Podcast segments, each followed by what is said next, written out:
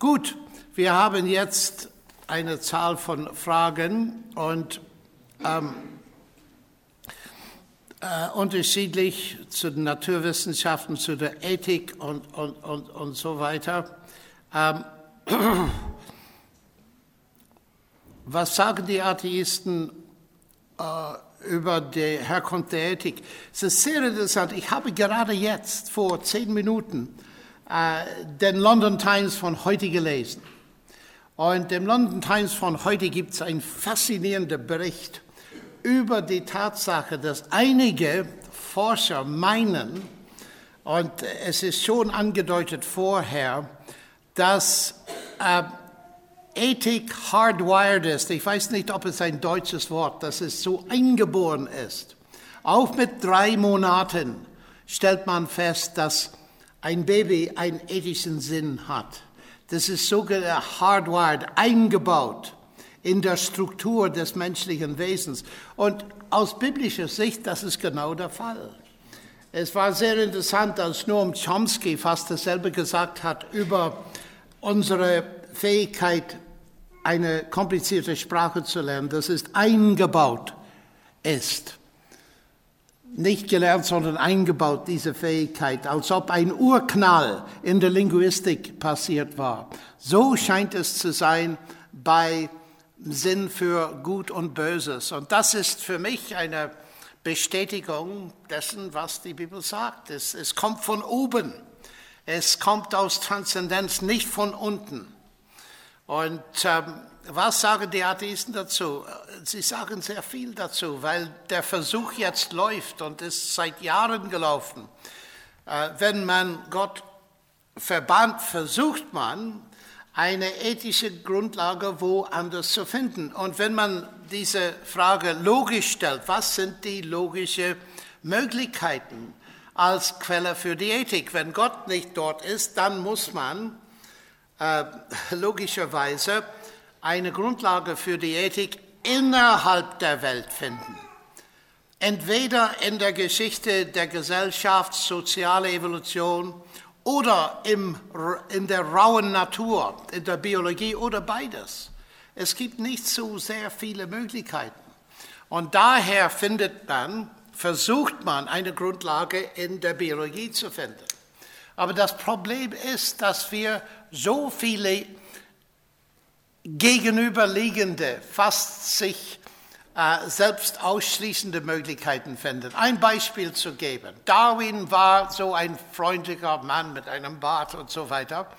Und er hat die äh, Ameisen äh, beobachtet und sah, wie sie sehr viel Kooperation vorgezeigt haben.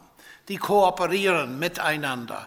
Und er sah, vielleicht ist dort ein möglicher Basis für Altruismus, unsere Sorge für die anderen. Spencer dagegen, er schaute dieselbe Natur an und er sah, dass alles ein äh, Kampf um Dasein ist. Und aus der Geschichte, wir wissen alle, ich brauche das nicht ähm, äh, ausführlich zu äh, erzählen, beide haben ihre Anwendung bekommen in unserer Welt. Eine Ethik auf der Basis von Kampf und ähm, natürliche Auslese, wo der Stärkste gewinnt. Das haben wir gesehen, sehen wir es auch heute noch. Und auch ein Versuch, das auf der Basis der Kooperation. Das Problem ist, man kann fast jede, jedes ethische System in der Biologie finden. Und wie kann man zwischen den beiden wählen? Dann kommt die mehr philosophische Versuche. Ein, ein Grund irgendwie von ähm, dem Ist zu dem Sein soll, Humes Problem, das ich heute äh, Vormittag erwähnt habe. Und das Buch, das prägt viele Leute heutzutage, ist die moralische Landschaft von Sam Harris, The Moral Landscape, wo er diesen Versuch macht. Aber ehrliche Leute geben vollkommen zu, dass es ist, um das Mindeste zu sagen, äußerst problematisch, Ethik ein Soll aus einem Sein zu bekommen. Ich glaube mit Hume, dass es unmöglich ist. Das heißt, man muss etwas von außen haben. Und in einer biblischen Sprache. Es ist interessant, wenn man die Bibel liest, die relativ wenig über die Schöpfung sagt. Aber wir lesen von einem Prozess, wo Gott mehrmals, nicht bloß einmal, sagt, und Gott sagte, und Gott sagte. Und um das zu illustrieren, man hat das Nicht-Lebendige und dann das Leben. Aber man brückt diese Kluft nicht ohne und Gott sagte. Das heißt, es muss ein Einschub von Information und Energie außerhalb des, von außerhalb des Systems kommen. Und ich meine, das ist genau dasselbe hier. Und was die Bibel sagt, ist, Gott hat die Menschen geschaffen nach seinem Bild. Und damit, äh, darunter verstehe ich auch die Tatsache, dass der Mensch ein moralisches Wesen ist. Aber es gibt eine riesen Literatur über äh, diese Thematik. Ich habe in meinem Buch Gott im Fadenkreuz versucht, einige der Faden zu verfolgen, die in der Sozialbiologie und in äh, dem Sozialdarwinismus zu verfolgen, wo man versucht hat, aus evolutionärischen Prozesse irgendeine Grundlage für die Ethik zu, zu bekommen. Aber Einstein hat recht. Äh, man kann über die Wissenschaft, über die ethische Grundlagen der Naturwissenschaft sprechen. Man kann nicht über die naturwissenschaftlichen Fundamente der Ethik sprechen. Und viele geben zu. Dawkins hat für Jahre lang gesagt, nein, Ethik, wir können die Ethik nicht aus der Naturwissenschaft. Aber jetzt sagt er, er sei überzeugt durch Sam Harris, durch seine Argumentation, dass doch wir können die Ethik von unten nach oben ähm, bekommen, ohne, ohne Gott. Und äh, es lohnt sich, die Literatur darüber zu, zu lesen. Robert Spemann, glaube ich, hat ziemlich viel auch darüber zu ähm, äh, äh, sagen im, im deutschsprachigen Raum. So, das ist nur ein bisschen dazu, die sind nur Anstöße hier. Ähm, wenn Atheisten kein Interesse für die Belege vorzeigen, wie geht man damit um?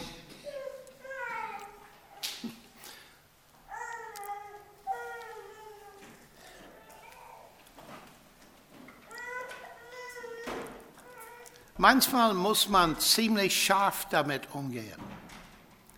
Weil hier sind Leute, die meinen, dass sie naturwissenschaftlich seien. Die meinen, dass sie Interesse für Belege, für Argument. Und wenn sie klipp und klar sagen, ich höre das nicht zu oder will das nicht, dann konzentriere ich auf diese Tatsache und sagen, sie sind nicht mehr intellektuell ehrlich. Das ist gut, dass sie das bekennen. Aber bitte sagen Sie mir nicht mehr, dass Sie Interesse haben für die Wahrheit und die äh, äh, Indizien, weil Sie sagen selbst, dass Sie kein Interesse haben. Es würde mich interessieren, warum. Und so fange ich an, um die Sache ein bisschen herumzukommen und die Leute zu fragen, äh, Fragen zu stellen über ihre Haltung diese Dinge gegenüber. Und manchmal sehr viel kommt heraus sehr viel. Und die bekennen, ja, ich will es nicht hören. Gut, das ist ehrlich. Aber bitte sagen Sie nicht, dass die Gründe ähm, ihrer Ablehnung von Gott naturwissenschaftlich sind oder logisch sind. Sie wollen es nicht. Es ist eine Willensfrage. Und äh, man muss ein bisschen bereit sein, ein bisschen Wagnis hier zu nehmen und sanft, aber direkt äh, diese Frage zu diskutieren. Ich habe es sehr oft gemacht wie ich glaube, ich habe es gestern Abend gesagt, was ich von einem irischen, ganz einfachen Bauer gelernt habe vor vielen Jahren. Wenn ein Mensch ein einfache logische Argument nicht verfolgen kann, dann ist sein Problem nicht die Logik. Es liegt woanders und vielleicht auch hier. Aber es ist wirklich äh, ein Skandal fast, dass diese Leute oft sich aufstellen als Intellektuellen und sind nicht bereit. Die Indizien, die wir haben, die äh, überhaupt nicht bereit, weil sie sich eingeredet haben, dass Glaube eine Haltung ist, die ohne jegliche Basis in der Vernunft oder in der Erfahrung ist. Okay? Man, man darf, ja, Sie wollen etwas mehr dazu sagen.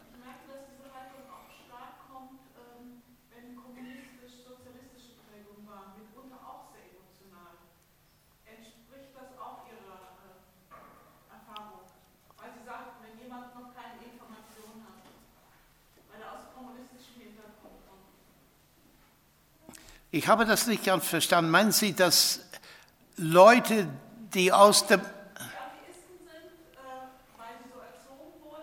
Ja. weil sie aus dem Kommunismus kommen, sie würden sich nicht unbedingt intellektuell bezeichnen, aber ihre Ablehnung geht parallel, dass sie auch nicht hören wollen. Oh ja.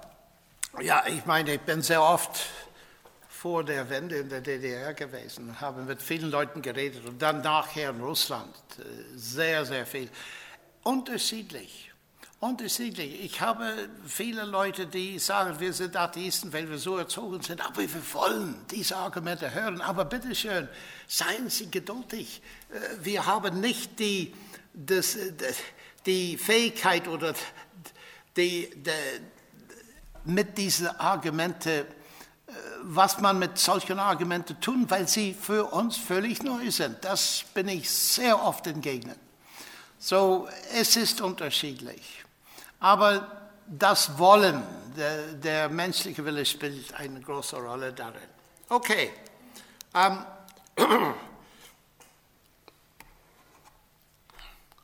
was habe ich beim Debattieren gelernt? Wahrscheinlich sehr wenig.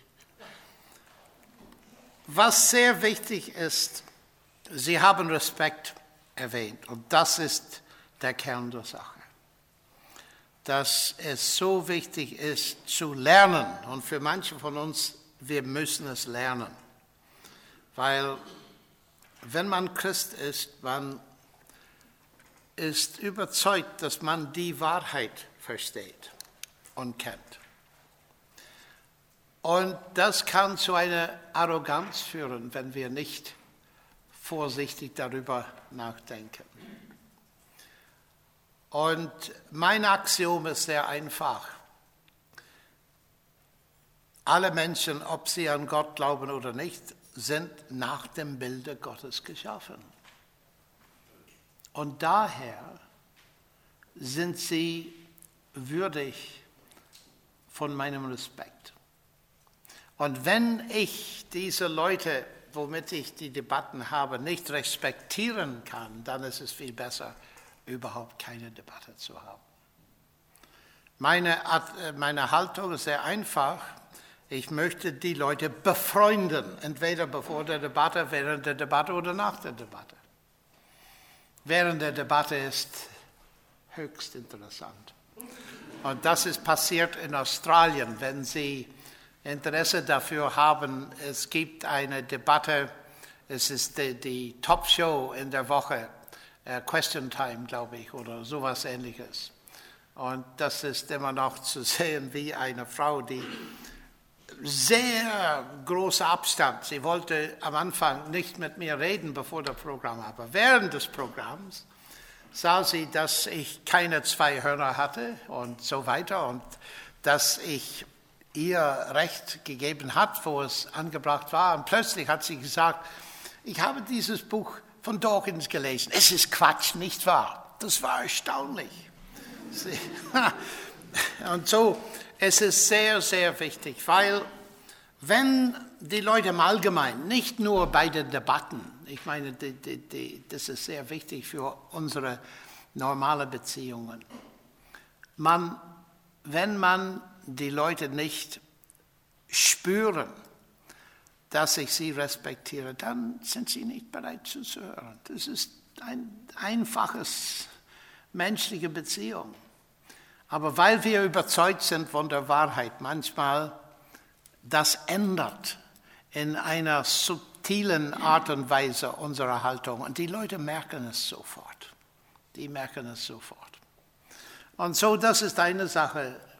Und zweitens, eine Haltung, dass ich, interessiere mich nicht, ob ich gewinne oder nicht, ob es ein Sieg ist oder nicht. Nein, das interessiert mich nicht, weil meine Vorbereitung, in meiner Vorbereitung, ich bete, Herr, gib mir die Chance, irgendwann, während was immer passiert, dass ich ein klares Statement machen kann von dem, was ich glaube.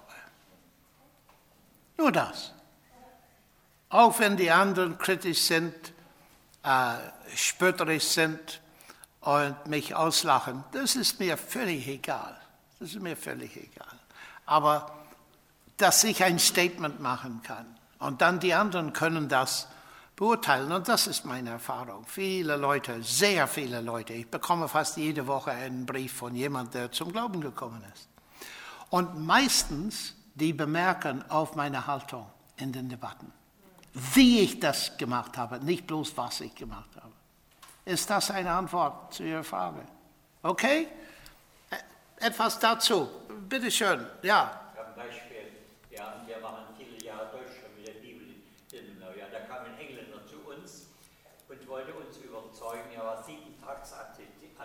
Oh ja, ja, ja. Und da wollte er mit uns sprechen, haben uns richtig Sorge gehabt. Wollten eigentlich immer das nicht tun, dann eines Tages, wir nehmen die Zeit uns für dich. Und als wir sprachen, stellte sich heraus, dass er ganz andere Probleme hatte. Die lagen auf seiner Elternseite, er war nicht ja. geliebt worden. Hm. Und plötzlich kam er auf diese Ebene zu sprechen und plötzlich merkten wir, was er für Probleme hat. Mhm. Ganz andere Probleme. Ja. Und zum Schluss fragte ich ihn, wollen wir noch über sieben Tags Adventisten sprechen? Nein, sagt er, braucht man nicht mehr. Und zum Schluss hat lieb gehabt, weil er keinen Vater hatte wirklich empfunden, das war sein Problem. Ja, ja, man muss für die Leute sensibel sein und offen sein. Und man, oft entdeckt man einen Hintergrund, das erklärt, warum die Leute so äh, äh, irritiert sind oder so zornig sind sogar. Okay, gibt es irgendwelche Hoffnung bei den Atheisten? Ja, es gibt irgendwelche Hoffnung. Ich habe es direkt mit Dawkins diskutiert. Äh, als wir zu der ethischen Frage des Gerichts kamen und der Ewigkeit und, und, und solche Dinge, äh, äh, ich sagte zu ihm, letzten Endes, wenn man Atheist ist, haben die Terroristen gewonnen. Wenn ich ein Gangster bin oder ein Terrorist, und ich lebe mein Leben lang ohne Interesse für das Gesetz und dann kommt die Polizei, ich schieße mich und das ist erledigt. Ich werde nie dafür in Verantwortung gezogen werden. Per Definition. Und auf der christlichen Seite, äh, ich glaube, dass äh, Ethik existiert, weil es ein jüngstes Gericht geben wird. Das eine Bestätigung, dass unser Gewissen keine Illusion ist. Es gibt irgendetwas außerhalb von mir. Das ist sozusagen die Gewährleistung, dass mein Gewissen keine Fantasie ist. Und Dawkins hat gesagt, ich versuche zu arbeiten für Justiz auf der Erde. Das ist alles. Ich sagte, aber mein lieber Mann, die meisten Leute werden nie Gerechtigkeit oder gerecht Recht bekommen auf dieser Erde. Die meisten von Menschen, die je gelebt haben, werden nie das Recht bekommen. Und so äh, ist es gut, sagte ich. Ich arbeite auch so. Ich würde sehr gerne sehen, dass Leute Recht bekommen. Aber in der Tat ist das nicht der Fall. So ihre Hoffnung ist sehr hohl. Und dann andere sehen Hoffnung in ihren Kindern und Nachwuchs, das ist klar. Und das ist nicht schlecht. Äh, wir tun das alle, die wir Kinder und Enkel und wir sehen die nächste Generation. Und äh, ja, das sind natürliche Hoffnungen. Aber wir müssen unterscheiden zwischen dieser Art Hoffnung, die sind oft sehr gut, und eine letzte Hoffnung. Das ist wirklich etwas, das weit über das Leben hinweggeht, die ich persönlich irgendwann genießen kann. Solche Hoffnung haben sie nicht. Keine Hoffnung. Und das Wort Hoffnung ist wichtig. Ich werde nicht mehr darüber heute sagen, weil morgen habe ich eine Predigt.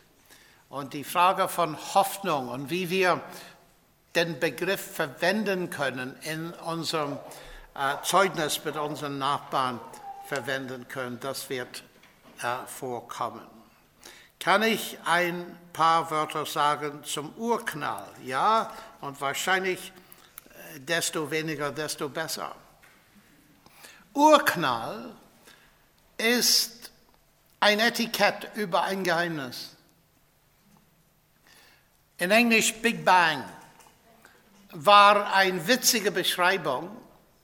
Mein Lehrer, Sir Fred Hoyle, hat es gemacht in Cambridge, weil er die Idee verhasst hat. Er war sehr gegen die Idee. Warum? Weil es bedeutet, dass es einen Anfang zur Raumzeit gibt. Und das ist genau, was die Bibel seit äh, Tausenden von Jahren gesagt hat. Kein Christ, es gibt nichts zu fürchten im Begriff Urknall. Es ist nur zu sagen, etwas ist am Anfang passiert. Ob es geknallt hat oder nicht, das ist unwichtig. Dass es einen Anfang gab, ist äußerst wichtig, weil das ist die Behauptung der Bibel. Und ich treffe manchmal Leute, ich verstehe sie überhaupt nicht, die sagen, wir sind gegen die Urknalltheorie. Aber was soll das? Sie sind gegen die Tatsache, dass das Universum einen Anfang hat. Das ist sehr eigenartig für einen gläubigen Person. Und natürlich äh, im Rahmen der Naturwissenschaft, unter diesem Mantel sozusagen, gibt es eine ganze mathematische Theorie und es ist äh, meines Erachtens als Christ ganz neutral, faszinierend, aber hat keine theologische Implikationen, weil die Bibel sagt uns nichts davon, wie Gott es gemacht hat oder was genau passiert ist. Dass es passiert ist, ist sehr wichtig. Und leider, einige Christen wollen viel mehr aus der Bibel ausholen, als dort ist. Und die sind nicht zufrieden mit der bloßen wichtigen Tatsache, dass eine Schöpfung stattgefunden hat. Sie wollen alles wissen, wann genau und so und so. Aber es ist viel wichtiger zu wissen, dass eine Schöpfung stattgefunden hat, als wie. Und die meisten von uns sind bei weitem nicht qualifiziert, die naturwissenschaftliche, mathematische, astrophysikalische Theorien zu verstehen. Wir sind nicht in der Lage, das zu tun. So, wir können ganz zufrieden sein und mit ein klein bisschen Stolz, als ich äh, in CERN äh, gesagt habe zu einigen Leuten, ich sagte, Ha, manche von euch denken, dass die Bibel nichts zu sagen hat, aber Moment, die Naturwissenschaft hat erst über, ernst über die Möglichkeit eines Anfangs in den 60er Jahren des letzten Jahrhunderts. Die Bibel hat es vor 2000 Jahren gesagt, noch früher. Wenn man die Bibel vielleicht ein bisschen ernsthafter genommen hätte, hätte man vielleicht geforscht viel mehr in die Richtung, ob es möglich wäre, dass Raumzeit einen Anfang hatte. So, das sind die paar Worte. Gödel. Es gibt sehr viel in der Literatur über Gödel. Und das ist eine technische Frage aus der Mathematik. Und wenn man keine Mathematik studiert hat, dann Gödels Unvollständigkeitssatz ist, wie als ob ich Chinesisch sprechen werde. Aber äh, zu den Fragenden äh, möchte ich nur sagen, es gibt so viele verschiedene Meinungen, ob und wie die Mathematik, die Gödel entwickelt hat. Und es gibt keine Probleme mit seinem Unvollständigkeitssatz wie sie anwendbar sind. Sind sie? Oder doch, oder was? Zum, zu der Wirklichkeit der Natur. Roger Penrose ist interessant. Ich weiß nicht, ob er ein Begriff ist. Roger Penrose. Er hat ein Buch, er lohnt sich, ihn zu lesen. Er glaubt, dass wegen dieses Satzes ist es äh, nicht bloß denkbar, sondern ein gutes Argument dafür steht, dass das Gehirn kein bloßer Computer sein kann. Und das ist ganz interessant. So Roger Penrose, äh, er, ist, er hat mit Stephen Hawking gearbeitet und ist ein, wahrscheinlich der klügste Mathematiker der Welt zurzeit. Roger Penrose hat viel darüber geschrieben. Aber weil diese Sache unsicher ist und die Schlüsse unsicher sind und ich kein Experte ist, dann ist es besser, dass ich jetzt schweige. So, ich schweige und komme zum nächsten Fall. So, wie geht man mit Agnostiker um, die meinen, dass sie wissen es nicht oder dass es nicht möglich ist, etwas zu wissen? Die Frage ist interessant, weil ich bin Agnostiker an vielen Dingen. Sonst würde ich alles wissen. Es gibt sehr viele Dinge, die ich nicht weiß. Das heißt, ich bin Agnostiker. Aber Agnostiker zu sein hat zwei Bedeutungen. Eine gute Bedeutung und eine schlechte Bedeutung. Die gute Bedeutung ist die, die ich jetzt benutzt habe. Das heißt, ich weiß es nicht, ich bin nicht informiert. Es kann sein, aus Mangel an Information äh, weiß ich es nicht. Und, ähm, aber die Art Agnostiker, der sagt, ich weiß es nicht und Sie können es nicht wissen, ist eine sehr komische Art. Weil wenn er es nicht weiß, wie kann er wissen, dass ich es nicht wissen kann? Das ist mehr wie Agnostizismus. Das ist sozusagen philosophisch gesehen eine Haltung in der Erkenntnistheorie. Ich weiß es nicht und Sie können es nicht wissen. Aber ich meine, das widerspricht sich selbst. Vollkommen klar. Und es ist nützlich manchmal, wenn man mit Leuten spricht, dass man diesen Unterschied zunächst macht und dann sagt, Ah, Sie wissen es nicht. Wollen Sie hören, wie man es wissen kann? Und dann sieht man, welche Art Agnostiker wirklich äh, vor dir steht. Okay? Ähm, und dann komme ich zurück zu Ihrer Frage. Sehr wichtige Frage. Wie geht man mit der Gottesfrage unter den Naturwissenschaftlern um? Ich kann in Oxford in meinen mathematischen Vorträgen nicht einfach aufbrechen und einen Vortrag über Gott halten. Ähm, aber meine Kollegen in Oxford wissen, dass ich Christ bin. Und das erweckt ein bisschen Neugier. Und ich würde zunächst einmal sagen, wenn man Naturwissenschaftler ist und Christ ist, man muss lernen, wie man Neugier erweckt. Und am besten tut man das sanft durch Fragestellungen, nicht Meinungen geben. Wir sind so darauf irgendwie, dass wir müssen unsere Meinung äußern. Und oft die Leute sagen, oh Gott, das interessiert mich nicht. Aber wenn man Fragen stellt und wenn man sieht, ja, Naturwissenschaft fasziniert äh, mich, es fasziniert sie, aber Gibt es etwas dahinter? Gibt es einfach Fragen zu stellen und längere Zeit Fragen stellen, ohne eine Meinung zu geben? Und das kann dann eine Beziehung äh, sich entwickelt, wo äh, mein Kollege fühlt sich akzeptiert, dass, dass er äh, sich nicht abgelehnt fühlt und umgekehrt. Und ich habe mein ganzes Leben lang versucht, die Antwort zu dieser Frage zu geben. Ich möchte, der Herr hat gesagt, wir sollen Licht und Salz sein. Und Salz macht man durstig. Nicht wahr?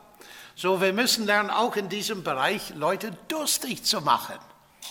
Dass sie sich interessieren. Und manchmal, ich werde nur eine Bemerkung machen. Was halten Sie von Stephen Hawking? Sie sind Physiker, aber er sagt es, die Physik ähm, keinen Platz für Gott hat. Ich bin kein Physiker. Was ist Ihre Meinung dazu als Physiker? Und dort, ohne zu bekennen, dass ich Christ bin, ohne etwas zu sagen, er muss darüber nachdenken.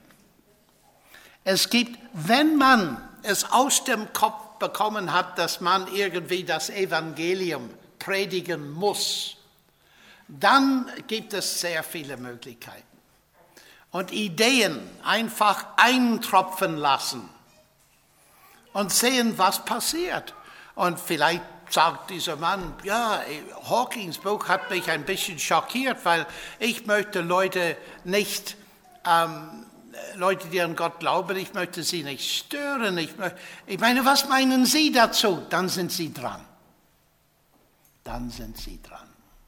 Wenn man eine Frage von dem anderen bekommt. Und das suche ich immer. Ich stelle Fragen, bis der andere mich eine Frage stellt. Und das kann man lernen. Ich, ich, ich würde Sie sehr ermutigen. Ich habe das nicht immer tun können. Das kann man lernen, weil wenn man Frage stellt, ist man befreit von der Angst, keine Antwort zu haben zu einer Frage, die mir gestellt wird. Und es ist diese Angst, die so problematisch ist. Und es gibt genügend in fast äh, jede Ausgabe der Frankfurter Allgemeine, um eine, eine, ein, ein, ein, ein Gespräch anzustiften.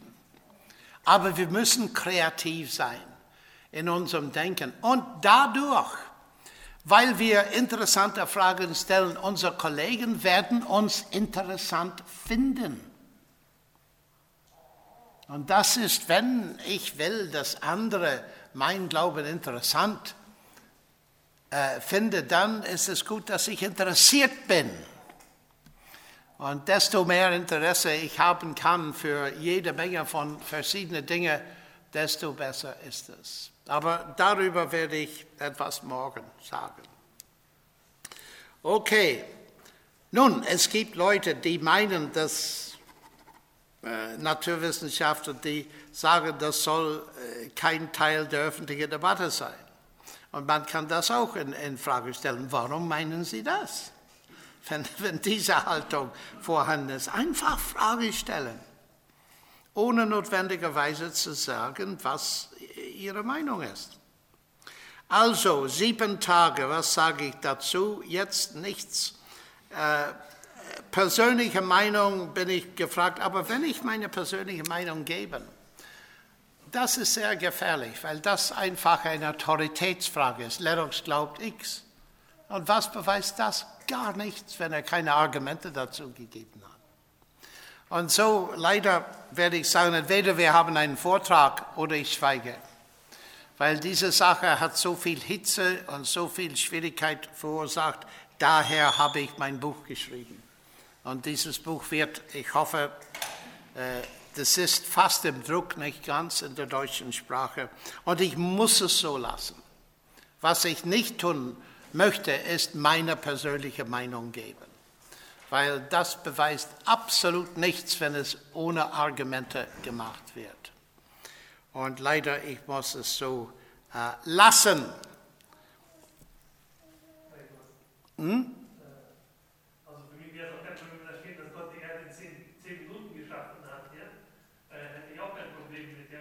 Das ist sehr gut. Und wenn Sie 1. Buch Mose nicht hätten, würden Sie glauben, dass er es geschaffen hat. Es ist die Tatsache, die er es geschaffen hat. Das ist die wichtigste Tatsache. Nicht wann.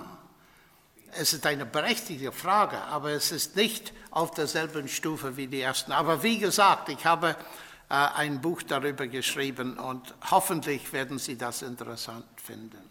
Was sagen die Atheisten zu den Naturgesetzen? Waren sie ewig oder, oder wie?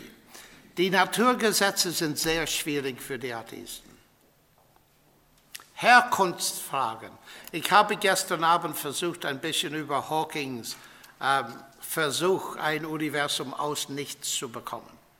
Dieser Versuch, ein Universum aus nichts durch Naturgesetze, wo immer sie hergekommen sind, und das ist eine sehr wichtige Frage. Und es gibt einige Atheisten wie Paul Davis, die meinen, dass das eine sehr berechtigte Frage ist. Auch wenn wir wüssten, wie ein Universum aus nichts gekommen ist, was wir nicht wissen, dann bleibt die Frage vollkommen offen, woher die Naturgesetze. Und der, der die Frage gestellt hat, hat vollkommen recht. Dass Naturgesetze sind bedeutungslos, wenn meine, keine Natur vorhanden sind. Die haben nur Bedeutung, wenn die Natur schon dort ist. Und zu sagen, dass sie schaffen die Natur, ist eine sehr eigenartige Sache. Waren Sie gestern Abend dort? Nein, das ist schade, weil ich habe versucht dort zu sagen, ich habe ein kleines Buch geschrieben, Gott und Stephen Hawking. Sehr gut, aber drinnen werden Sie finden, dass das ein falsches Verständnis der Naturgesetze ist, dass sie überhaupt etwas schaffen könnten.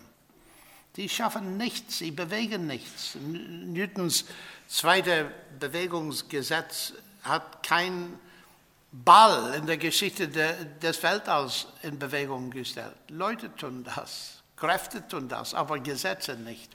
Lewis hat sehr viel über die Naturgesetze. Lewis ist immer sehr belohnenswert zu lesen. Sein Buch über Wunder. Kennen Sie dieses Buch? C.S. Lewis Wunder hat wunderbare, sehr interessante Bemerkungen über Naturgesetze. Und die sind immer noch meines Erachtens die beste, äh, von was es gibt, als Hilfe zum Verstehen, was ist die Stellung von Naturgesetzen überhaupt. Aber wie gesagt, ähm, äh, der Versuch, ein Universum aus nichts zu bekommen durch Naturgesetze hat gescheitert. Und äh, was passiert ist, das habe ich gestern Abend nicht erwähnt, ist, dass man jetzt hat versucht, eine Umdefinition von nichts zu machen. Die neuen Definitionen von nichts. Und daher halte ich sehr viele Vorträge zurzeit über das Thema nichts. Ist ein sehr interessantes Thema. Man kann nichts darüber sagen, doch man kann sehr viel darüber sagen. Und die Versuche, ein Universum aus nichts zu bekommen, äh, hat einige, äh, und das äh, zeigt, wie hoffnungslos sie sind, äh, zu einem Umdefinieren von nichts. Und das ist auch in, in, in meinem kleinen Buch über Stephen Hawking. So, das ist es. Äh, vier äh, vor halb. Ich hoffe, dass das euch recht ist. Gottes Segen weiterhin. Thank you.